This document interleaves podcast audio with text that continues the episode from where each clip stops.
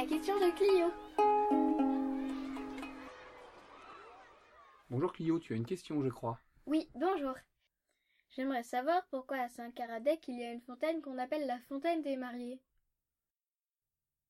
Quand tu te promènes à Saint-Caradec, quand tu remontes la rue euh, Le Saec, euh, sur le côté de, de l'église, effectivement, dans un renfoncement un petit peu plus bas, il y a une fontaine. Alors elle est plus basse parce que la rue avec le temps a évolué, et puis euh, comme tu peux le voir, elle a été entourée de murets, donc elle est, est maintenant isolée et assez difficile à voir. Cette fontaine, elle date du XVIIIe siècle.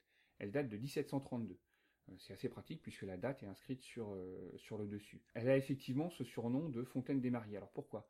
Tout simplement, ça s'attache à une petite, euh, histoire, une petite légende.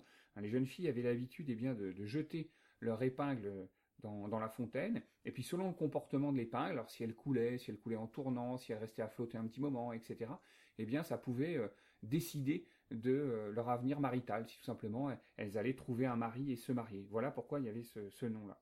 Alors l'épingle qui était jetée dans l'eau, hein, c'était, faut pas imaginer une toute petite épingle ou une épingle à cheveux, c'est une grande épingle qui fait à peu près 20 cm, avec une tête qui est en, en une paire de verres, de verres soufflés. Elles étaient extrêmement à la mode au 19e siècle et au début du 20e siècle. Alors curieusement, elles, euh, elles, étaient fabriquées à Paris ou euh, en Bohème.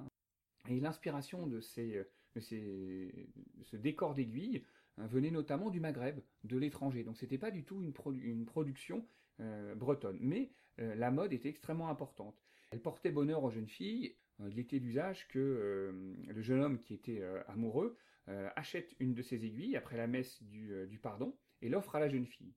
Et si la jeune fille, eh bien, était aussi attirée par le jeune garçon, eh bien, elle portait l'épingle sur son costume le dimanche suivant. Sinon, elle ne la portait pas, mais elle, elle gardait l'aiguille comme trophée. Et si jamais le jeune homme et la jeune fille se mariaient, il était aussi d'usage qu'il lui en offre une deuxième. Alors la jeune fille portait hein, à chaque fois cette, euh, cette épingle sur son, sur son costume, près de, sa, près de sa ceinture ou au revers de sa veste. Hein, je t'ai dit, il y avait une petite, une petite bille en verre en haut, mais il pouvait y avoir des petites pendeloques avec d'autres petites billes qui étaient, euh, qui étaient au-dessous.